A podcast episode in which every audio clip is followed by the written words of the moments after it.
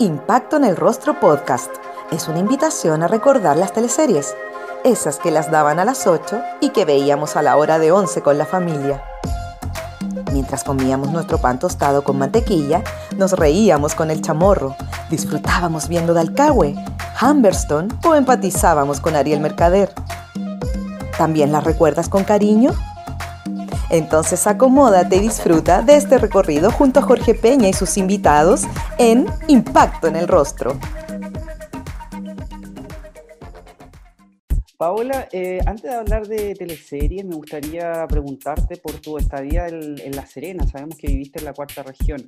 ¿Cómo es la vida de un actor en regiones? ¿Cuáles son las principales complicaciones? Se hace poco teatro en, regiones. Eh, es difícil porque, por ejemplo, eh, tú no puedes vivir de una temporada de teatro porque no da para eso. Entonces, trabajas en un montaje y tienes un fin de semana de, funciones y sería.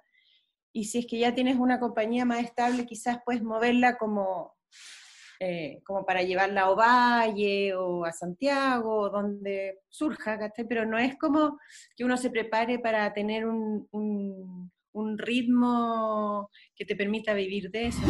Allá eh, existe una escuela de teatro que se llama Teatro Puerto, en la, que yo trabajé unos años eh, haciendo clases eh, y ellos, claro, se dedican a, formar gente como semiprofesional porque todos van en la tarde en el fondo mm. eh, y se dedican a otras cosas durante su día, pero todos tienen como la inquietud del teatro y se lograron cosas bien bonitas y, y, y estas escuela, digamos, este, este, este, grupo de Teatro Puerto creció mucho desde que yo llegué, estuve siete años en La Serena, hasta que me vine el año pasado, haciendo un montón de cosas, o sea, eh, creo que ellos son súper importantes dentro de La Serena, no sé cómo serán otras regiones, pero en La Serena por lo menos eh, ellos movían harto y tienen, tratan de, de, estar siempre permanentemente haciendo cosas y qué sé yo, pero así como para dedicarse al teatro o al cine, que también empezó el Festival de Cine en La Serena cuando yo estuve, eh, yo creo que falta tiempo todavía, como que creo que hay una buena pulsión, así como un pulso grande de, ganas de hacer cosas, pero todavía creo que, que, falta harto. Entonces, como que a veces uno siente que igual está medio abandonado en las regiones, que todo pasa aquí en Santiago y que las, eh, qué sé yo, los, los, acuerdos que se hacen y qué sé yo, es muy, es muy centralizado todavía. Por ejemplo, conversábamos allá de repente con algunos actores que, que claro, que eh, las, decisiones las toma siempre gente de Santiago, o muchas veces las toma gente de Santiago que no siempre sabe a ciencia cierta lo que pasa en regiones. Entonces, el pensamiento también es súper centralizado finalmente, ¿cachai? Pero nada, eso es como que falta todavía, falta harto, eh, pero bueno, cada cosa a su ritmo, ¿no? Fuiste parte del Festival de Cine de La Serena. ¿Cuál fue tu participación y cómo evalúas ese paso por, por ese festival? Yo fui, no, yo, yo, yo lo que te decía era que mientras yo estuve allá, eh, se lanzó el primer festival de cine, Aquí yo fui invitada cordialmente, digamos, a, ser jurado y otras veces a otras cosas, desde un lugar súper de espectadora también, eh, pero fue eh, sobre todo el, primero fue, pucha, fue súper, para mí fue como, como que me dio mucha buena energía en el fondo de, de, que se gestionara este festival y tuve muchas ganas siempre de, ayudar en lo que pudiera porque, porque fue como súper importante y, y, también ha crecido mucho. Partió en 2015 este festival. Sí, 2015. Y también ha ido creciendo, se ha hecho todos los años, se empezaron a hacer cosas, yo hice un cortometraje también eh, con gente de, de, por ahí, porque ahí igual es como es chico, todos nos conocemos y qué sé yo, entonces a través del mismo director de, del festival de cine llegué por otro lado al director de cine que hizo este cortometraje, lo hicimos en, en el ELKI, qué sé yo. Entonces igual, en el fondo empezaron a haber proyectos audiovisuales allá también, se empezaron a hacer cosas. Eh, con esta como ventana del, del, del festival también habían, hubo eh, proyectos de, de, llevar como lo audiovisual a los colegios, que también era un proyecto súper bonito que al final parece que no se pudo hacer, pero que en algún momento se irá a hacer, ¿me entienden? Pues está ahí gestándose todo eso. Entonces, nada, siento que es como que fue importante y ha sido importante como empezar con este festival porque, nada, pues acerca a la gente al, cine y, se arma ahí toda una onda exquisita de, festival.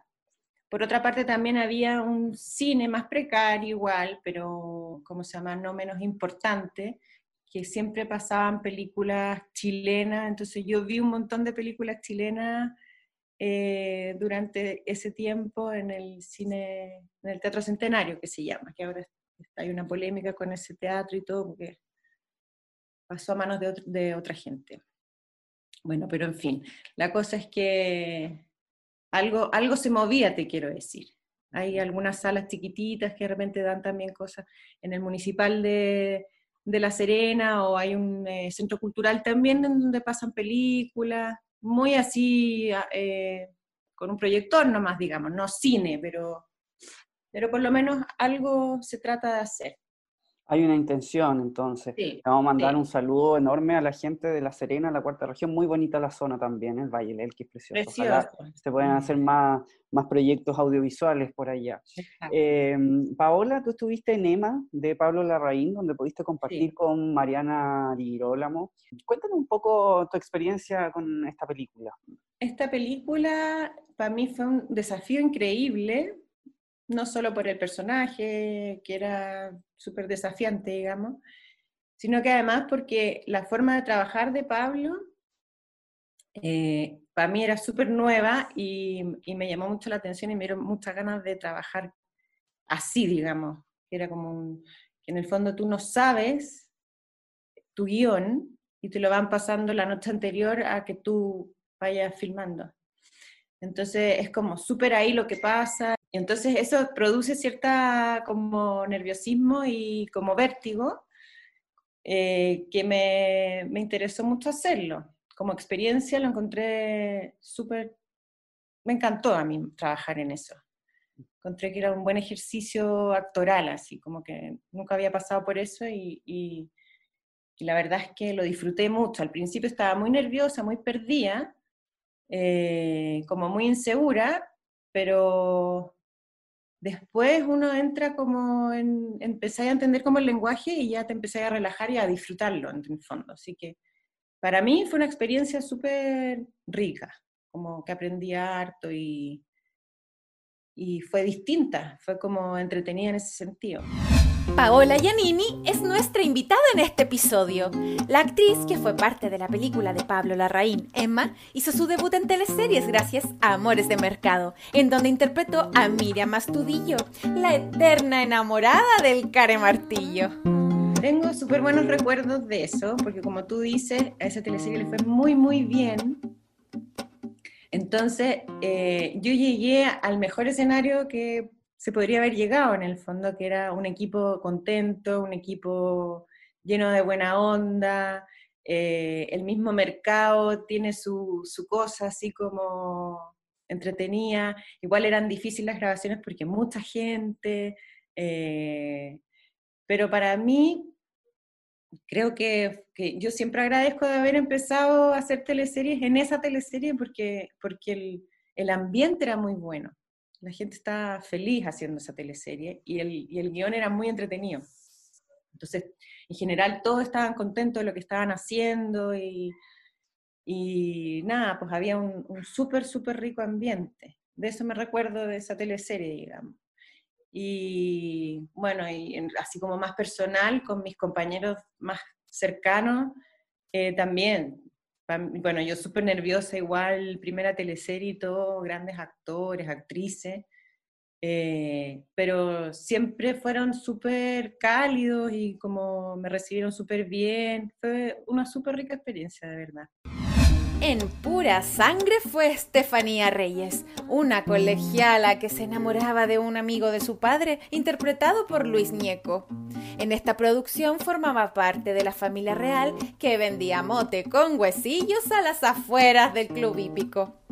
No, no me acuerdo que me haya hecho ruido. Eh, lo encontré súper divertido porque obviamente era todo tirado para comedia, no era, no era algo así terrible, digamos, sino que está como todo presentado como una comedia en donde esta familia era muy graciosa, eh, la relación con Ñeco también, esta niña que lo volvía loco, entonces, no sé, para mí fue súper divertido trabajar en eso, me encantaba trabajar, o sea, eh, grabar con, con mi familia, me encantaban esos días de, de todos así, con, con, el Edgardo Bruna, con la Coca, la Cata, la Cata Guerra, ¿sí? Eh, el Sonri, qué sé yo.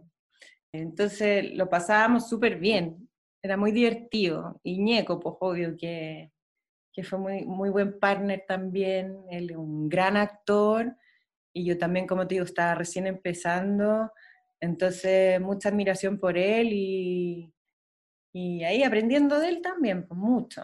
Así que lo pasé súper bien haciendo esa teleserie. Igual que Amores de Mercado, lo pasé muy, muy bien. Hoy día está todo más difícil, pero o sea, es como mucho más agudo todo, ¿cierto? Como eh, podría ser mal visto, podría ser mal tomado, podrían haber muchas críticas, podrían levantarse algunos grupos eh, que no estuvieran de acuerdo, que qué sé yo. Siempre en las teleseries pasa que alguien se ofende. Eso es como, como siempre. O sea, si así una teleserie de bomberos, por decir cualquier cosa. no, pero algún bombero se va a ofender, o sea, si alguna de, de, no sé, de cualquier cosa, de construcción, entonces los constructores, ¿cachai? Siempre hay alguien que se ofende.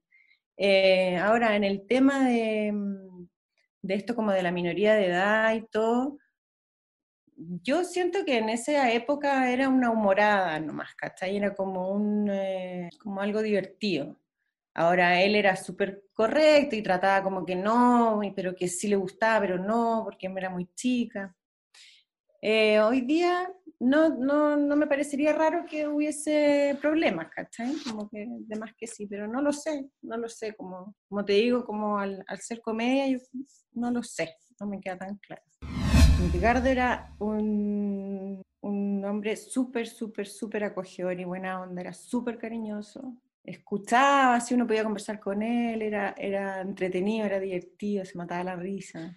A mí me gustaba mucho estar cerca de él, la verdad. Era, conmigo siempre fue muy amoroso y muy cálido, así como muy, muy buena onda. Y después cuando salimos de las teleseries, igual cuando esto de Facebook y todo, seguíamos siendo amigos de Facebook, digamos, no, nunca tuvimos una relación muy así estrecha, pero cuando nos veíamos siempre había mucho cariño y, y siempre muy buena onda. A mí me gustó mucho compartir con él actoralmente, digamos, súper generoso. O sea, un gran actor, de verdad. Un gran actor. Muy sencillo, así, de, como de espíritu, así. En 16 fue Ariela, una escolar que sufría de bulimia y que era parte del colegio Antumapu. Ese también fue otro boom de energía, sí, porque, eh, bueno, entró mucha gente joven, yo era una de las más viejitas, en verdad, en esa época, con muchas ganas de hacer cosas, con una energía súper renovada, digamos, como con muy como buen espíritu, así como con mucha entrega, como con muchas ganas, como bien puestos así. Entonces, eso fue súper entretenido de, eh, vivir. Eh, gente súper talentosa, como dices tú, que después siguieron en la actuación hasta el día de hoy, la mayoría diría yo. Entonces también eh, ese, ese, ese, esa teleserie también fue súper bien recibida por el público, entonces también hubo esta cosa de buena onda. También tengo así buenos recuerdos de esa teleserie.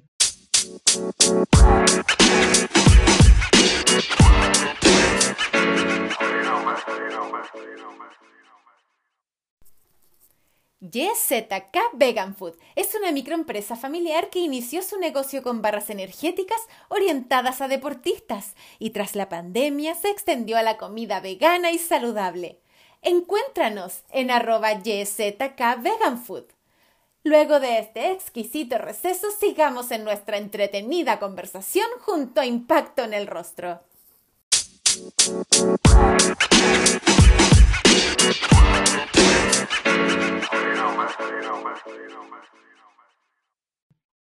Eh, ese, ese espacio como para la juventud, así como que después con los años yo me doy cuenta que mucha gente vio esa teleserie, que mucha gente la recuerda, así de los, la gente más joven. Oye, te veían 16, no sé qué, mucho, mucho, mucho. Así que bien entretenido. Ese personaje fue más, más difícil porque era más, más dramático, Como más, tenía más rollo, eh, era más triste. Entonces era como más... Pero lo disfruté también. Lo disfruté harto haciéndolo. En Pecadores fue Magdalena, una llorona enamorada del padre benigno, o el piruja, interpretado por Benjamín Vicuña. En esta teleserie su rival fue Rebeca Flores, personaje realizado por Sigrid Alegría. No me acuerdo mucho, pero yo pienso que siempre estuvo claro que, que el triángulo era ellos dos con la Sigrid, que era como el ángel bueno y el ángel malo eh, de, este, de, este, sacerdote medio chanta. Eh, la verdad es que no tengo tantos recuerdos de cómo se dio ese personaje en la historia, como dices tú, que fue tomando protagonismo. No, no, no, tengo como recuerdo de, de, esa como, no, no sé. De esa evolución. Sí, de esa evolución, no me acuerdo. ¿Y, la teleserie qué, qué, te pareció? La verdad es que en ese momento como que eh, era como medio una locura, sí, pero, pero bueno, había que entrar en esa, en esa fantasía, digamos, y, y hacerlo nomás. Pues. Encuentro entretenido también pasar por esas cosas, como si, si están bien hechas, hay tantas cosas bien hechas de, de esas temáticas que, que resultan eh, pero yo me acuerdo que, que, nos reíamos mucho igual de, de, las situaciones, así como los actores. Como, me acuerdo como del calor, así como todos transpirando asqueroso, como llenos de, de, vaselina, así, no sé. ¿Me acuerdo? Pero me acuerdo poco, fíjate, de esa teleserie. Me acuerdo que teníamos que ir cerca a Colina, a un lugar que estaba hecho para, para la teleserie, así como las, las fachadas del pueblo en el fondo era alucinante, a mí me encantaba, en las casas de todos, así después. Eh, ese pueblo estaba muy bien hecho y era entretenido ir para allá. A mí me gustaba mucho, por lo menos. En Gatas y Tuercas fue Carla Ulloa, la villana de la historia. En esta producción de Mecánicos interpretó a una mujer arribista. Que sí fue como el más popular, así, pero no sé si el mejor que he hecho, no sé. Eh, pero claro, como era tan maldita en el fondo, como que la gente sentía cosas con ese personaje, yo creo que por eso le llegó tanto a la gente. Em, y además que tenía todo un rollo como que, ¿por qué a ella no? En el fondo, como tenía como una rabia. Y ese personaje fue creciendo, por ejemplo, de eso sí me acuerdo. Porque ese personaje no estaba concebido como para tener tanto protagonismo quizá, y a medida que fue avanzando la historia, fue creciendo. Eso sí me acuerdo, porque cuando me ofrecieron ese personaje era como, mira, tenemos este personaje, pero no era así un personaje tan importante en la historia, digamos, y después se fue poniendo más importante porque al final era como la que armaba los conflictos en todas partes, ¿cachai? Como que llevaba el, el antagonismo de la, de la, historia, de algunas historias, no de todas, pero, entonces sí, fue como el más popular. Charlie Tango, una teleserie a la que no le va muy bien en sintonía. O sea, yo creo que igual afecta, así como, te, como afecta en positivo cuando las teleseries les va bien, eh, lo que te contaba recién de Marte Mercado, también pasa al, eh, a la inversa, digamos. fome cuando, cuando no te está yendo bien, igual eh, los ánimos decaen, todo decae, la energía decae, la gente está más tensa, eh, hay menos, menos paciencia, eh, en fin, un montón de cosas. Ahora esa teleserie, no sé, esa teleserie, yo tengo recuerdos como que, como que empezó mal, no sé por qué tengo esa sensación, como que se gestó mal esa teleserie. Tengo la sensación de como que como que hubiese estado destinada al fracaso, no sé por qué, ¿ah? pero tengo esa sensación. Desde la primera vez que yo me, me, me acerqué al, al, texto, a la idea, no sé, como que algo pasó que como que no, no, no hubo mucho gancho tampoco de, por parte de uno como actriz, o, ¿me entiendes? Pero bueno, cuando uno está haciendo el trabajo igual lo trata de hacer con todo nomás. Uno nunca sabe al final, ¿cachai? De repente uno dice, esto usted le va a ir mal y, y, no, le va bien, a la gente le gusta y está todo bien. No gustó y se tuvo que sacar incluso antes de, como que la, cortaron, me acuerdo, y, y, la, y, la, y chao, la sacaron, porque no, no daban los números, entonces todo eso es, es mala onda finalmente, o sea, como que genera estrés para todos lados yo nunca me sentí como con la confianza como para ir a hablar del guion ni nada de eso, pero sí se hace y sí se dice. Ahora, de ahí a que te pesquen también, yo creo que no siempre, eh, porque además los actores tenemos mala fama de criticar los textos, entonces eh, no, sé si, no sé si hay una recepción de lo que uno dice, ¿cachai? Probablemente muchas veces sí, pero no vas a echar abajo un, proyecto por lo que te dicen los actores si tú quieres hacer esa teleserie. No, no me meto a revisar ni a mirarme ni nada de eso. A veces me llegan cosas que ha publicado otra gente, como en Instagram o qué sé yo, de repente me, eh, no sé, pues estuve de cumpleaños hace unos meses y me mandaron como un video de, de mis personajes de teleserie, lo vi con mis hijos, les mostré, qué sé yo.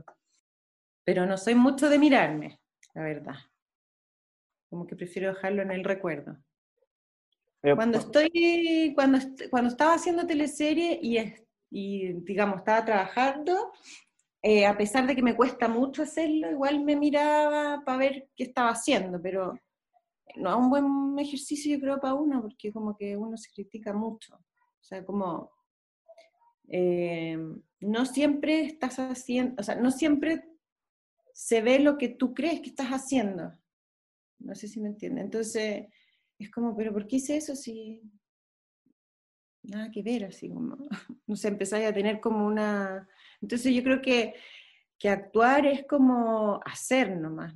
Entonces, no me gusta estar desde el otro lado porque es muy crítico eh, lo que sucede para uno. Entonces, yo prefiero hacerlo nomás y, y, y ver si funciona, si no funciona y, ir viendo, pero me cuesta mucho así como, hoy que lo hice súper bien, estoy fantástico, no, no, es difícil para un actor, yo creo, con actriz, en verse, nada, para un actor es difícil verse.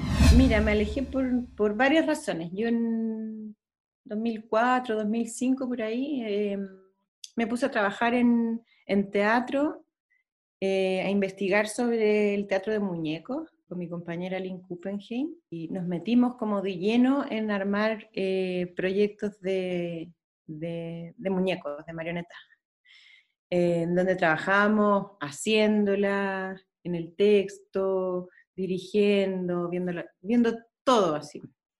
Éramos como unas artesanas del, de, la, de la cosa. Y eso toma mucho tiempo, cada uno de nuestros trabajos trabajamos como dos años en cada uno, entonces digamos que eh, demandaba de mucho tiempo. Al comienzo yo trabajaba en teleserie en el día y después me iba a trabajar en la noche a la casa de la Lin, donde teníamos un tallercito. Eh, y llegaba a mi casa a las 12 de la noche, por decirte. Y después me quedé embarazada y ahí ya todo cambió, digamos. Eh, entonces, fueron varias cosas. Por un lado fue que eh, yo también quería hacer otras cosas, como de teatro, entonces como que me dediqué un poco más al teatro. Después eh, tuve a mi primer hijo y después de, tener a mi primer hijo hice unas, unas pocas apariciones como en Lola, por decirte, que creo que fue la última que hice. Y después de eso como que me dediqué mucho al, al teatro. Recién en el 2013 me fui a La Serena y volví ahora en noviembre. Y, y si volvería, sí, yo no, no, me cierro a nada.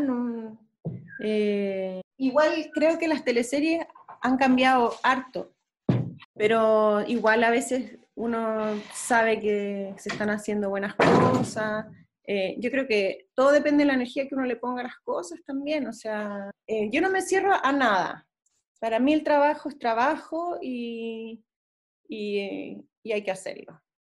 O sea, si te sale la oportunidad, gracias. Si no te sale, gracias, lo veré por otro lado.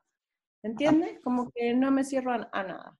Además que la teleserie es una tremenda vitrina también para ustedes los, los actores.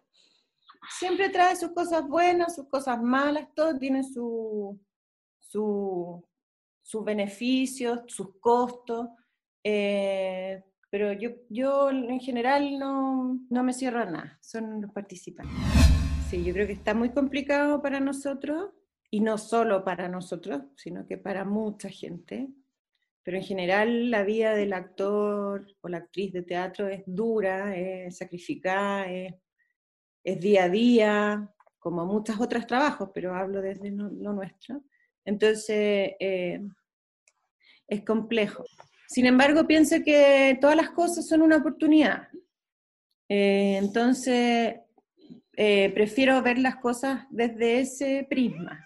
Por ejemplo, para nosotros es duro que haya, para muchos actores es duro como teatro por Zoom, hay algunos que no lo conciben, pero yo a veces pienso que quizá es, es una nueva forma nomás, de, que todavía no está, no está madurada ni, ni encontrada quizás, porque estamos recién empezando, pero siento que a lo mejor hay una ventana ahí eh, en donde más adelante pueda servir para un nuevo formato quizás.